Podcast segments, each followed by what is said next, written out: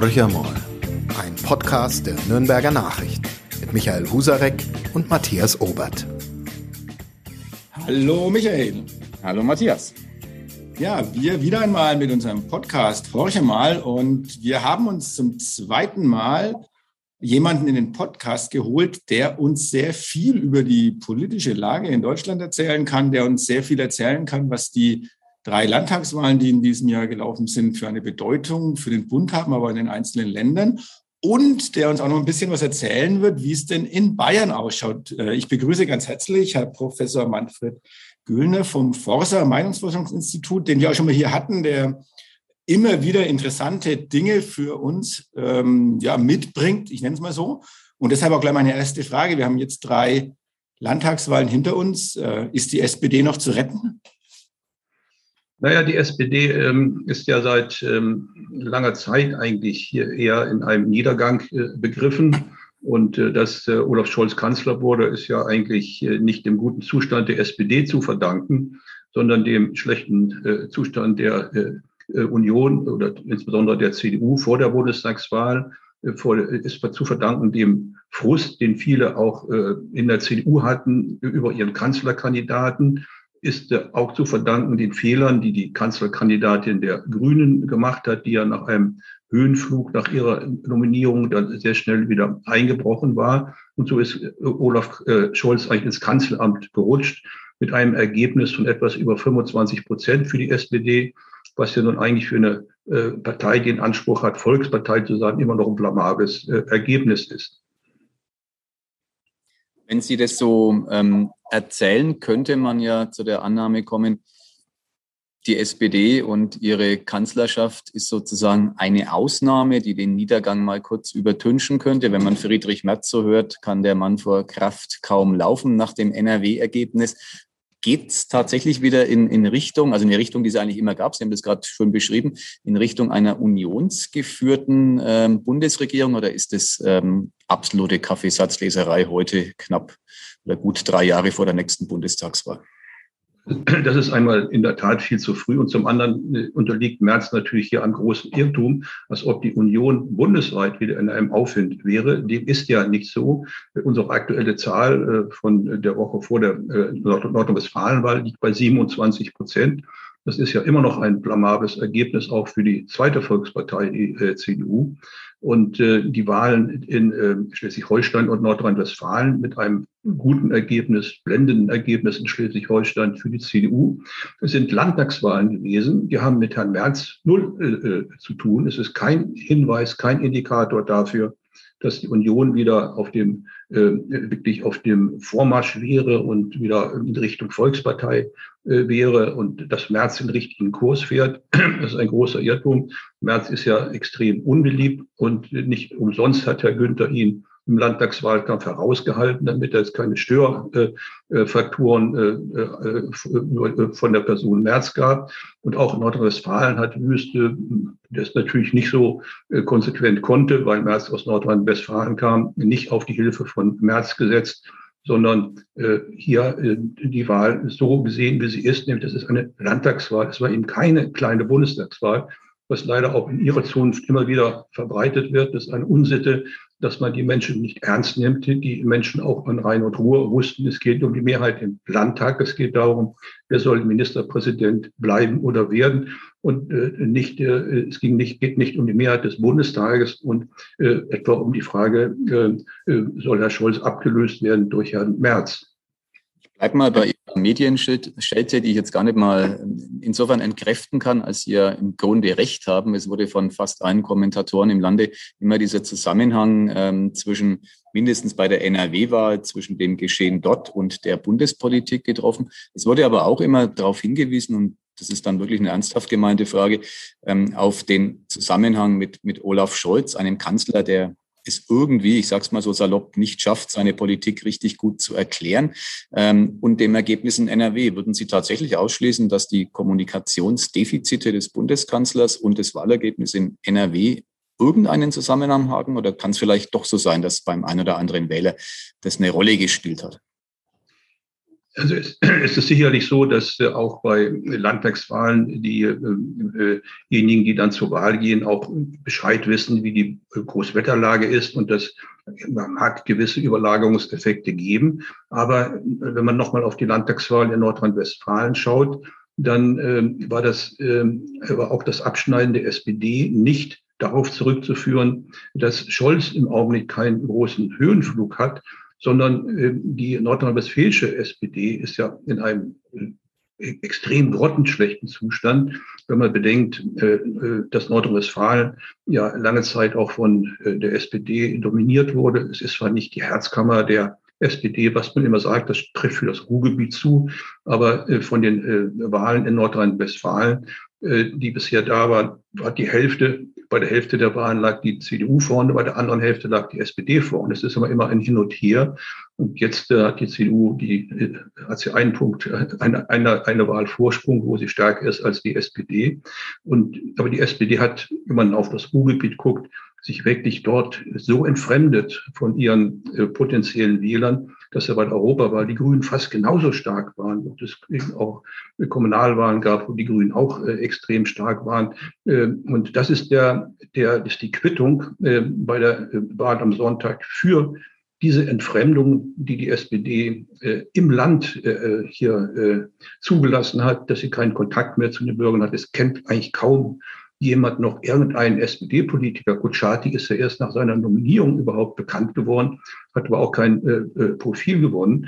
Also hier ist es eine deutliche äh, äh, Wahl im Land gewesen. Wir sehen es ja, wir haben ja gestern nochmal für Ihre 39 äh, Kollegen in Nordrhein-Westfalen, für alle 39 Zeitungen, eine schnelle Umfrage gemacht, um herauszufinden, äh, was die Wähler nun zur möglichen Koalitionsbildung sagen. Dann haben wir natürlich auch gefragt, würdet ihr in Kenntnis des Wahlergebnisses nochmal äh, das wählen, was sie am Sonntag gewählt haben? Und dann kam wieder raus, für die CDU würden wieder 36 Prozent stimmen auf, äh, bei der Landtagswahlabsicht, bei der Bundestagswahlabsicht wären es sechs Punkte weniger, würden nur 30 Prozent die CDU wählen. Und das zeigt einmal nochmal, äh, dass äh, Herr, äh, Herr Merz hier eher eine negative Rolle spielt. Und die SPD würde bei 25 Prozent äh, bleiben bei der Landtagswahl und auch bei der Bundestagswahl. Also Scholz hat, glaube ich, nicht ist nicht der entscheidende Faktor dafür, dass die nordrhein-westfälische SPD so schwach abgeschnitten hat. Jetzt haben Sie ähm, ja auch noch andere interessante Zahlen herausgefunden, nämlich die Zahlen Nichtwähler. Und äh, was ich auch ganz spannend fand, weil Sie selbst sagen, auch die CDU ist trotzdem der einzige Gewinner eigentlich, weil alle anderen verloren haben. Also einfach mal so im, im, im Vergleich, wie viele Stimmen hat äh, die CDU, die SPD, die Grünen bei der Bundestagswahl bekommen und wie viel haben Sie bei der Nordrhein-Westfalen-Wahl bekommen? Dann sind es, glaube ich, bei der SPD äh, rund ein Drittel, was die verloren haben. Die Grünen doch 18, 19 Prozent und die CDU bleibt konstant. Und die Nichtwähler sind für Sie die stärkste Partei. Ist, äh, was, was kann uns das sagen? Das ist ja eigentlich ein ganz, ganz schlechtes Zeichen für die Demokratie, für den, für den Glauben an die Parteien, dass die die Politik auch so betreiben, dass die Bürger an sie glauben? Ist es wirklich so ein Verlust, ein Vertrauensverlust, der sich hier, der da hier spürbar ist und ist der dann in den Bundesländern spürbarer als ähm, im Bund? Ja, wir haben in der, in der Tat in Nordrhein-Westfalen den höchsten Nichtwähleranteil, der jemals bei einer Landtags- und erst recht bei einer Bundestagswahl zu verzeichnen war. Wir hatten Europawahlen, wo der Nichtwähleranteil etwas höher war, auch Kommunalwahlen. Aber bei der Landtagswahl ist das ein neuer Rekord. 45 Prozent der Wahlberechtigten, also knapp die Hälfte, sind nicht zur Wahl gegangen. Und das sind ja keine Leute, die dumpf sind, die nicht interessiert sind. Ähm, das ist eine bewusste Entscheidung gewesen. Das ist ein Hinweis darauf, dass irgendwo ein äh, genereller Unmut über die Art und Weise vorhanden ist, wie Politik gemacht wird. Und wenn man sich das nochmal klar macht, dass die Stimmen, die die CDU, die SPD und die Grünen zusammen erhalten haben, ähm, nicht höher sind oder sogar etwas niedriger sind äh, äh, als die Zahl der Nichtwähler. Nicht, das muss doch zu denken geben. Und wenn man dann die Kommentare am Wahlabend sich anguckt, nicht, das, äh, da werden die Nichtwähler äh, vergessen. Das heißt, dass die gelbe Karte oder die rote Karte, die sie teilweise ja schon zeigen, die werden nicht beachtet von den äh, äh, Parteien. Und äh, was dann wir beobachtet haben, ist, Sie haben es ja schon angesprochen, wir haben äh, verglichen mit den Stimmen, die die Parteien bei der Bundestagswahl vor knapp acht Monaten erreicht haben. Und das sind ja eigentlich die interessanteren Wanderungen. Äh, wenn ich Wanderungen berechne, was ja äh, manche tun von der Landtagswahl 2017 auf die Landtagswahl 2022, da gab es Nordrhein-Westfalen vier Wahlen dazwischen. Es gab nach der Landtagswahl die Bundestagswahl 2017, es gab die Europawahl 2019, es gab die Kommunalwahl 2020 und die Bundestagswahl 2021. Und viele wissen wahrscheinlich gar nicht mehr, was sie 2017 gewählt haben. Die haben sich von Wahl zu Wahl entschieden. Aber was sie bei der Bundestagswahl im September gewählt haben, das wissen sie noch sehr genau. Und das geht auch in die, in die ähm, Meinungsbildung rein.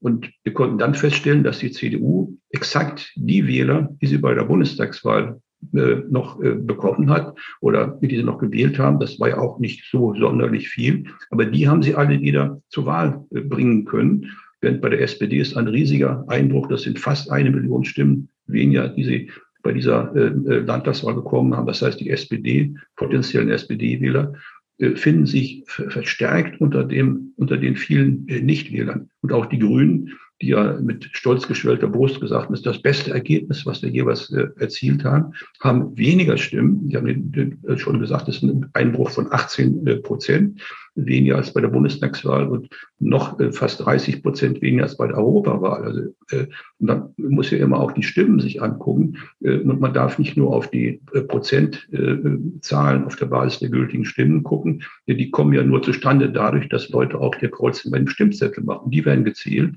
Da sind die Grünen eben doch noch weit entfernt davon, eine Volkspartei zu sein. Sie sind von zehn Prozent der Wahlberechtigten, zehn Prozent gewählt worden. Mir ist das nicht.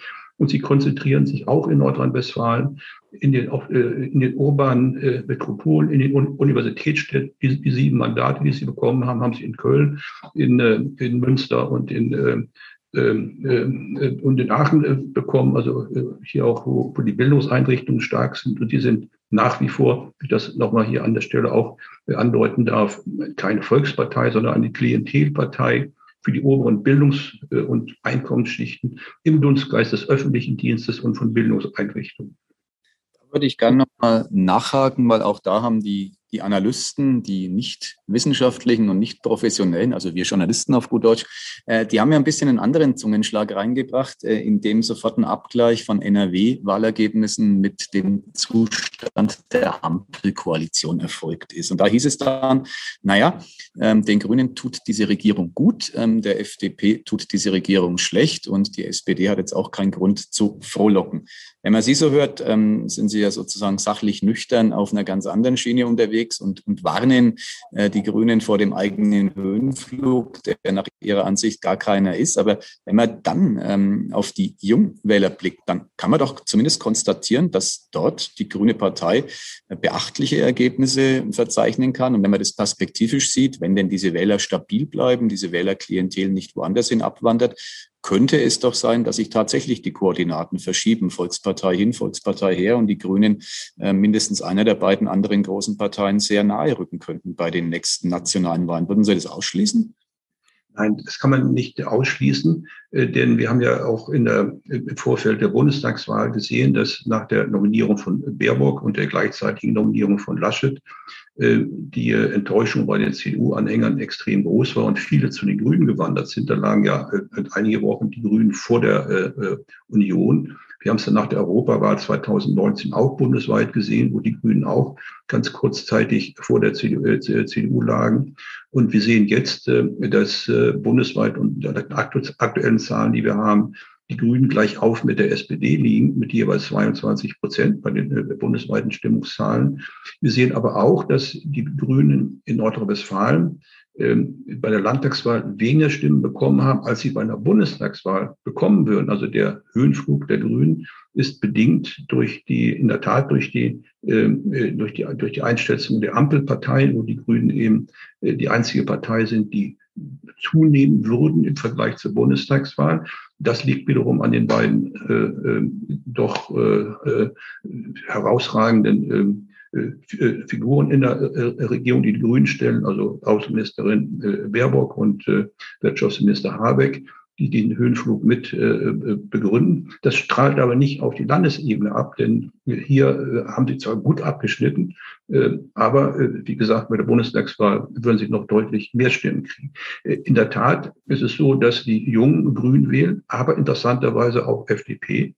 Ähm, wir haben es bei der Bundestagswahl gesehen, dass hier die jungen Frauen wählen Grün und viele junge Männer wählen, äh, haben die FDP gewählt. Das ist sozusagen auch eine, eine, ein, ein Protest, ein Aufschrei der jungen Männer gegen einen zu grünen weiblichen Zeitgeist, den sie so als so empfinden. Das muss man sehen. Das, das sind insofern keine klassischen liberalen Stammwähler, sondern eine, eine Protesthaltung gegen den grünen Zeitgeist. Und da man die anderen Parteien aus Sicht auch der jungen Wähler nicht wählen kann, hat man eben äh, äh geschwankt zwischen Grünen und, und FDP. In der Tat, wenn es den Grünen gelingt, diese jungen Wähler bei der Stange zu halten, sie vielleicht zu Stammwählern der Grünen zu machen, dann äh, kann es äh, in der Tat so sein, dass bei der nächsten Bundestagswahl die Grünen tatsächlich den Kanzler oder die Kanzlerin stellen können. Das will ich nicht ausschließen. Aber auch hier müssen wir eben nach wie vor sehen, die Grünen haben im Augenblick kaum Zulauf aus den unteren äh, sozialen Schichten, was man äh, haben muss, wenn man eigentlich den Anspruch erfüllen will, eine Volkspartei zu sein würde ich gerne mal nachhaken zum Thema FDP. Ähm, Sie haben das gerade sehr schön geschildert, ähm, wie sich sozusagen die, die, das junge Klientel ein bisschen aufspaltet. Ähm, die einen wählen die Grünen, die anderen wählen die FDP. Aber trotzdem ist ja das FDP-Ergebnis in Nordrhein-Westfalen desaströs, wenn man es mal so formulieren will. Und Lindner äh, hat ja, also ist auch wieder eher die Journalistensicht vielleicht, aber er hat ja jetzt keinen schlechten Job innerhalb der Ampelregierung gemacht. Er hat den äh, Geldbeutel aufgemacht, die Milliarden sprudeln nur so. Ähm, er ist eloquent wie immer, äh, präsent durchaus, auch präsent. Aber in Nordrhein-Westfalen auch noch die FDP mit an der Regierung. Und dann so ein Fiasko. Wo, wie würden Sie das, ähm, ja, sind, ist erkennbar, woran das liegt? Ist das wirklich nur dann an den einzelnen Personen festzumachen? Oder hat die FDP in Nordrhein-Westfalen auch große politische Fehler gemacht? Muss man die FDP ein bisschen in Schutz nehmen äh, in Nordrhein-Westfalen, weil der Platz der FDP war eigentlich immer eher auf der Bundesebene. Und äh, die FDP gewählt haben bei der Bundestagswahl, denen war es häufig egal, ob die FDP in der Landesregierung ist oder auch im, im Rathaus äh, äh vertreten ist, weil man äh, die Interessenlage derer, die, die eigentlich die klassischen äh, FDP-Wähler sind, und das ist der Mittelstand in Deutschland, die waren daran interessiert, dass die Rahmenbedingungen äh, auch für ihre, äh, äh, für, für ihre ökonomisches Verhalten auf der Bundesebene festgelegt werden. Und das ist ja in der Tat so, dass die, die Rahmenbedingungen da wichtiger sind als das, was im Land für den Mittelstand tun kann. Ähm, insofern ist das Abschneiden, wenn die, oder umgekehrt, wenn die FDP Hut abschneidet bei Landtagswahlen, ist es eher die Ausnahme. Das war in der Tat in Nordrhein-Westfalen so etwa 2012, als dort jemand kandidierte namens Röttgen äh, den weder die katholische Oma in Köln wollte, noch der, der, der sauerländische äh, Sensenfabrikant, noch der arbeitslose Stahlkocher in, in Dortmund, noch die Leute im Münsterland, der dennoch die, wirklich die Frechheit hatte zu werben mit NRW gleich Norbert Röttgen wählen. Nicht in Kenntnis einer Unbeliebtheit. Und da hat Lindner dann mit der FDP gepunktet, weil er die klassischen CDU-Wähler aus dem Mittelstand zur FDP rübergeholt hat. Aber wie gesagt, das war eine Ausnahme. Und jetzt ist es, glaube ich, eine, äh, so, dass doch die FDP auf Landesebene auch abgestraft wurde. Sie hat ja die Schulministerin, Kultusministerin äh, äh, äh, gestellt. Die war schwer in der Kritik wegen ihrer Bildungspolitik, auch wegen ihres Verhaltens in der Corona-Krise. Und da ist die FDP mit abgestraft worden. Und wir müssen natürlich auch bundesweit sehen, dass die FDP ihre Wähler von 2021 äh, im September nicht halten kann. Sie verliert deutlich äh, gegenüber dem, äh, der, der Bundestagswahl, weil ähm, Lindner vielleicht einen guten Job als Finanzminister macht, aber die Erwartungen auch des Mittelstandes an die FDP nicht erfüllt werden. Äh, der Mittelstand klagt ja unter der Regulierungswut, der äh, ähm, die ähm, äh, hier ähm, immer ausgeübt wird, die, die starke Bürokratie. Und die möchten eigentlich nicht mehr vier Steuerberater bezahlen müssen, was sie heute tun müssen, sondern nur zwei. Und da tut die FDP wieder nichts oder wenig aus, aus Sicht des Mittelstandes. Und deswegen verliert die FDP diese Wähler. Und hier bleibt nur so ein Bodensatz, die zufrieden ist etwa mit der Corona-Politik. Ne? Die große Mehrheit ja mit der Corona-Politik der FDP nicht zufrieden ist. Das hat die also auch eher Wähler äh, gekostet bundesweit und sicherlich auch in Nordrhein-Westfalen. Bei dem Thema Steuer hat dann Friedrich Merz vielleicht doch eine Zukunft. Wenn ich es nicht falsch im Kopf habe, war er derjenige mit dem Bierdeckel, aber das nur am, am Rande, auf dem die Steuererklärung abzugeben sei. Da warte ich auch drauf. Was ganz anderes, was mich noch interessiert mit, mit Blick auf ähm, die letzten drei Landtagswahlergebnisse. Da ist mir eines aufgefallen ähm, und da würde mich interessieren, ob Sie als Experte sagen, Zufall oder ein Trend oder vielleicht sogar schon mehr als ein Trend. Die Ränder, die Addition von AfD und Linken, ähm, wenn man sich die anschaut, so sind die deutlich geschrumpft im Vergleich zu früheren Wahlen. In NRW bei einer äh, Zahl signifikant unter zehn Prozent in der Addition der Ergebnisse von AfD und Linken. Und ähm, das zeichnet sich so ein bisschen aus meiner Perspektive ab, dass es so einen Zug zur Mitte gibt. Ist das eine Momentaufnahme oder ist da schon mehr dahinter zu erkennen aus der Perspektive eines Experten? Es wäre schön, wenn es äh, tatsächlich so wäre, aber ich fürchte, das sind äh, Ergebnisse, die den jeweiligen Regionen äh, äh, ähm, geschuldet sind. Ähm, ähm, die Linke hat ja im Westen mit Ausnahme der Anfangsphase, wo Lafontaine die über die WASG zu Linken kam, keine, keine Verankerung gehabt. Sie hat ein bisschen in den Universitätsstädten in Bremen ähm, äh, etwa, wo sie immer stark war, oder auch in Hamburg ähm, gewonnen, aber flächendeckend keine Verankerung der Wählerschaft gefunden. Und ähm, im Osten, äh, das war eine ganz andere Wählerstruktur. Da sterben ihr, ihr die Wähler weg. Das waren ja sehr viele, die ähm, noch der DDR nachgetrauert haben, die auch in ihrer Biografie äh, Brüche hatten und deshalb äh, sich an die PDS oder Linke, wie sie dann äh, ja dann später oder heute heißt, äh, doch äh, gekoppelt hatten. Äh, aber da sterben die Wähler weg und im Westen ist die Verankerung nicht da. Also ich glaube, die, die Linke wird in der Tat wieder aus dem Parteienspektrum äh, verschwinden. Hm, bei der AfD ist es in der Tat so, dass äh, ähm, hier Tendenzen stattfinden, die wir bisher bei anderen rechtsradikalen Parteien gesehen haben. Die haben sich eigentlich irgendwann selbst zerlegt. Bei der AfD dauert das offenbar ein bisschen länger. Das heißt nicht, dass das äh, rechtsradikale Potenzial schrumpft. Das ist ja konstant immer bei über einem äh, Zehntel der Wahlberechtigten, aber die wählen nicht immer rechtsradikal.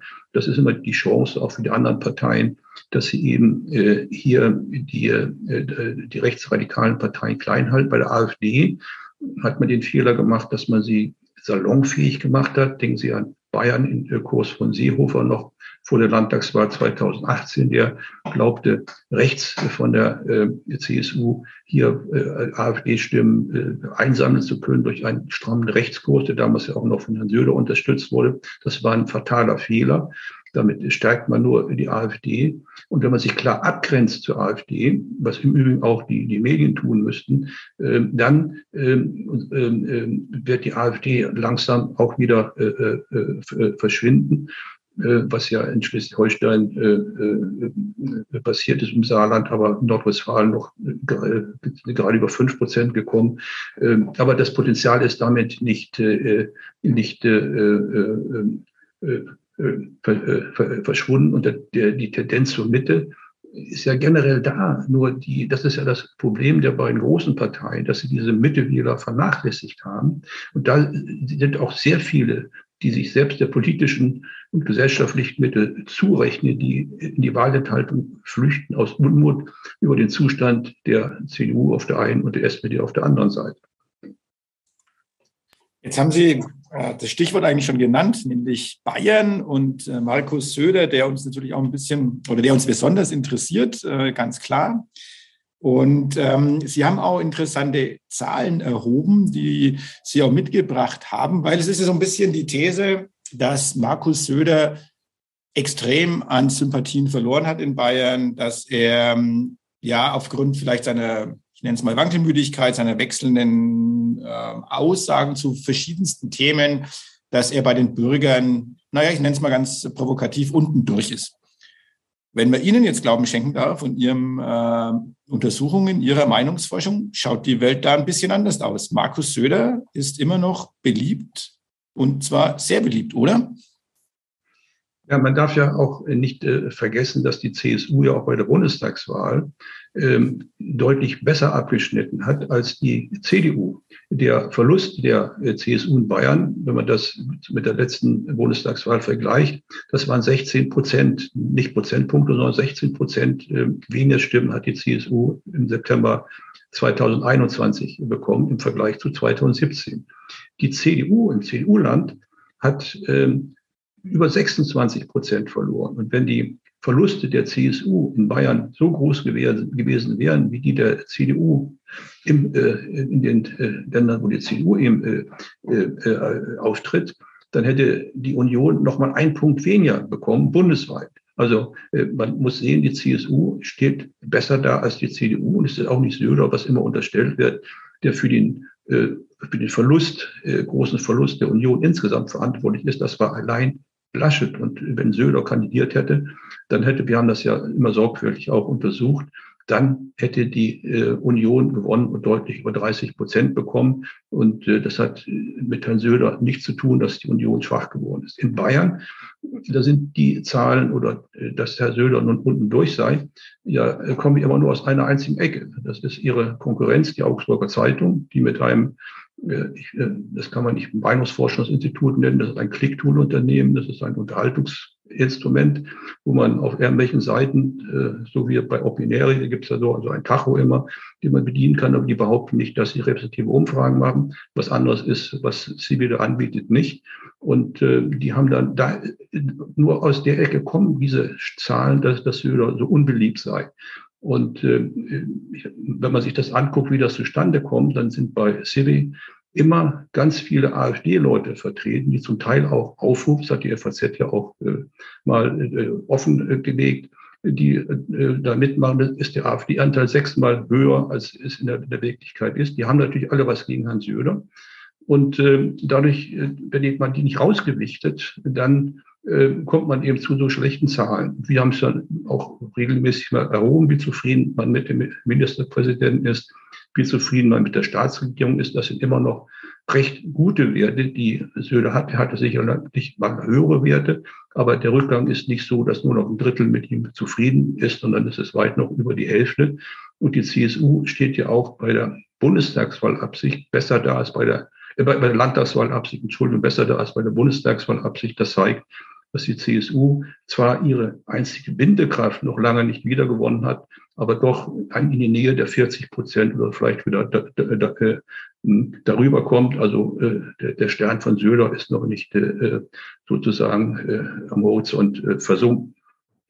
Nehmen Sie jetzt jegliche Spannung, Herr Professor Güllner, aus den Landtagswahlen 2023, denen wir in gewisser Hinsicht als Medium schon auch entgegenfiebern, was für uns ja wirklich in Bayern was Spannendes ist. Ihre These, wenn ich das recht verstanden habe, ähm, CSU bleibt die dominante Partei, sogar ein Wert ähm, annähernd 40 Prozent ist nicht auszuschließen, was dann ja jegliche Koalitionsdebatten im Keime ersticken würde. Dann wird Markus Söder definitiv auch die zweite Amtsperiode und seine letzte, er hat ja gesagt, nach zwei Legislaturperioden ist für ihn Schluss ähm, als Ministerpräsident amtieren.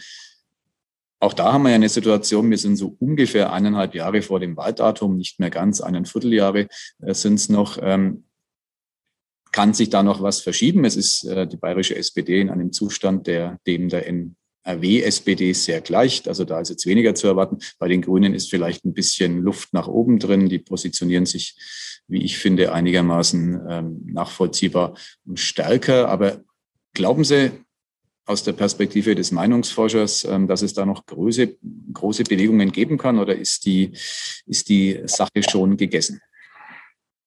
Naja gut, man muss immer aus ähm, äh, auch äh, Respekt vom Souverän, dem Wähler, äh, sagen, dass die, die Wahlen werden äh, am Wahltag äh, letztendlich entschieden und man muss die Stimmen um 18 Uhr, die dann ausgezählt werden, abwarten. Insofern kann sich natürlich in anderthalb Jahren noch eine ganze Menge ändern. Aber wenn man die Situation in Bayern sich anguckt, die SPD ist ja nun ja noch nicht mal mehr eine, äh, eine Sekte. Da ist es ja auch immer die, die Entwicklung ver, verfolgt. Die hat sich ja selbst nun ruiniert über Jahrzehnte. Es gab ja schon vor langer Zeit in einem Drittel der bayerischen Gemeinden keinen SPD-Ortsverein mehr. Das waren, waren weiße Flecken für die SPD. Und die Kandidaten, Kandidatinnen, die sie angeboten hat, die wurden ja meist als Zumutung äh, empfunden. Und ich glaube nicht, dass, dass jetzt jemand äh, weiß, wer Vorsitzender der äh, SPD in Bayern ist, wenn man die, die Bayern fragen würde. Also die kann man schon mal auf jeden Fall einen Haken dran machen. Die wird sich in anderthalb Jahren nicht mehr erholen. Bei den Grünen ist das anders. Die Grünen haben ja schon 2018 äh, davon profitiert, dass die, CSU mit Seehofer und damals noch, wie gesagt, mit Unterstützung von Söder den Rechtskurs gefahren ist. Da sind viele, die die CSU äh, aus der liberalen politischen Mitte gebunden hatte, zu den Grünen gewandert. Und äh, das kann, dann, kann natürlich immer wieder passieren, dass man aus Unzufriedenheit mit der CSU auch dann zu den Grünen geht, zunächst mal zwischenparkt und dann vielleicht auch bei der Wahl das Kreuzchen bei, der, bei den Grünen macht. Das kann man nicht ausschließen. Und in Bayern gibt es noch eine andere Besonderheit, die wir ja in anderen Ländern nicht haben. Es gibt die freien Wähler, die zum Teil ja auch wildern im äh, Wählerpotenzial der CSU. Das hängt auch, da kann sich auch noch äh, einiges tun. Das ist, glaube ich, auch eine Gefahr für die CSU, dass sie hier nicht an die AfD mehr verliert. Das ist, glaube ich, das, das ist, glaube ich, abgehakt, auch durch die klare Abgrenzung der, der CSU. Also hier geht der Abwärtstrend für die AfD auch in Bayern, denke ich, weiter. Aber die Freien Wähler können sozusagen hier noch äh, einiges äh, äh, noch auch von der CDU ab, abzwacken. Andererseits hat die CSU den Vorteil, dass in Bayern keine radikale Gebietsreform, wie sie etwa in Nordrhein-Westfalen durchgeführt wurde, durchgeführt worden ist. Wir haben noch 2000 Gemeinden. Wir haben viele Gemeinden mit einem CSU-Bürgermeister, ähm, die hoch geschätzt werden. Wir haben das ja für den Bayerischen Gemeindetag häufig untersucht, dass wir eine extrem große Zufriedenheit hier äh, haben. Ähm, und wir haben ja auch ganz äh, pauschal in Bayern, wenn ich frage, lebt er gerne in Bayern, dann sagen in Bayern mir das 93 Prozent, Nordrhein-Westfalen sind es 77 Prozent. Also diese Identifikation mit Bayern ist noch sehr hoch. Und wenn die CSU das schafft, wieder so eine Identität zwischen Bayern und CSU herzustellen, was sie früher ja wunderbar äh, äh, gekonnt hat, dann hat die CSU alle Chancen, auch wieder über 40 Prozent zu kommen. Und da auch da eine Frage noch, spielen all diese Affären oder Affärchen, die es da gab, ich nenne mal jüngst äh, die Debatte um den CSU-Generalsekretär, ähm, den Herrn Mayer, der ähm, in der Versenkung verschwunden ist nach unhaltbaren Aussagen. Ich nenne die Maskenaffären und Deals, die in Untersuchungsausschüssen des Bayerischen Landtags ähm, eruiert werden. Ich nenne ganz generell ähm, eine gewisse Verdrossenheit vor dieser ja, einst fast Staatspartei zu nennenden CSU. Ähm, ich nenne wandelmütige Kurswechsel von rechts außen in die Mitte von energiepolitischen ja, Annäherungen, Bäume umarmenden Ministerpräsidenten, die dann doch wieder auf Distanz gehen. Jetzt ist es gerade der ländliche Raum und die katholische Bevölkerung, die wieder umgarnt wird. Also aus der Perspektive eines Journalisten ist da viel Bewegung drin. Ich sage es mal ganz vornehm und diplomatisch. Aber so wie Sie sagen, ist die CSU ein stabiler Hort im bayerischen Parteiensystem und hat beste Chancen, es zu bleiben.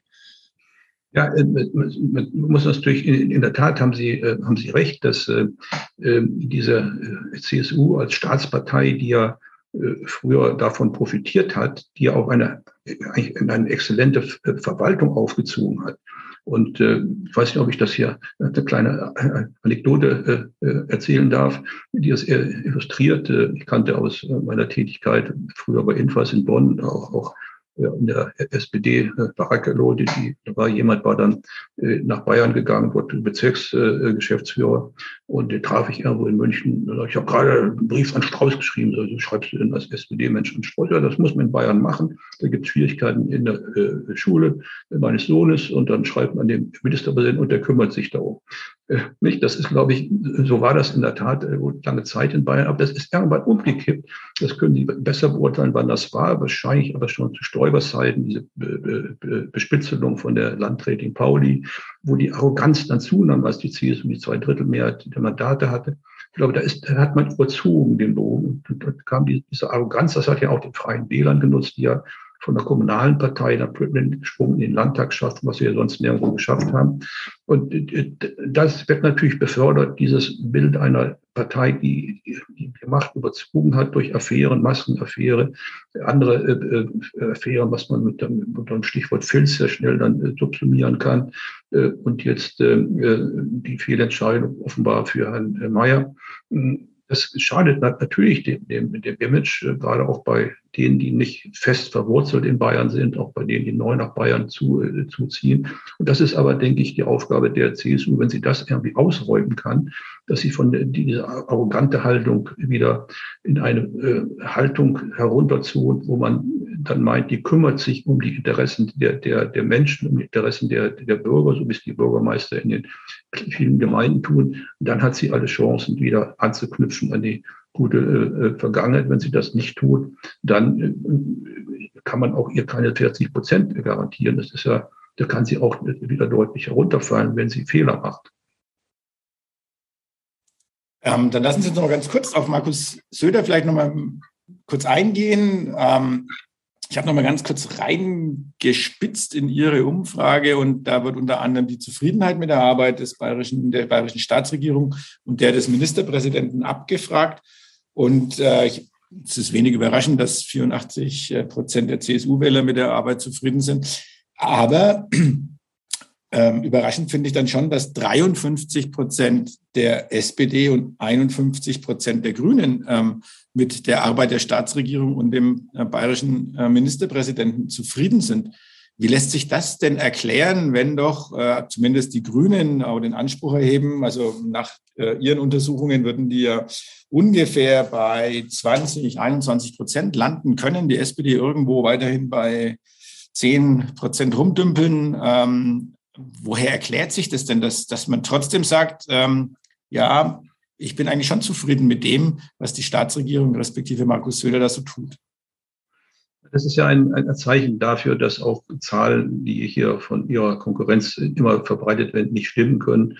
Wenn doch ein großer Teil der Anhänger der Grünen und der SPD auch mit der Arbeit der Staatsregierung und mit der des Ministerpräsidenten zufrieden sind, zeigt aber auch, dass, dass diese, diese Grundzufriedenheit, die in Bayern nach wie vor mit der Lebenssituation da ist, äh, äh, auch sich noch mal ein bisschen überträgt auch auf die äh, auf die äh, Regierung und die, äh, die, die, die stärkere der beiden äh, Regierungsparteien und äh, dass deshalb auch Anhänger der Grünen und der SPD eigentlich keinen Grund haben, unzufrieden zu sein, denn sie fühlen sich ja wohl in Bayern. Wir haben ja diese 93 Prozent, die zufrieden sind äh, und gerne in Bayern nehmen, die kommen ja irgendwo her und das äh, das schlägt sich dann in solchen Zahlen äh, nieder.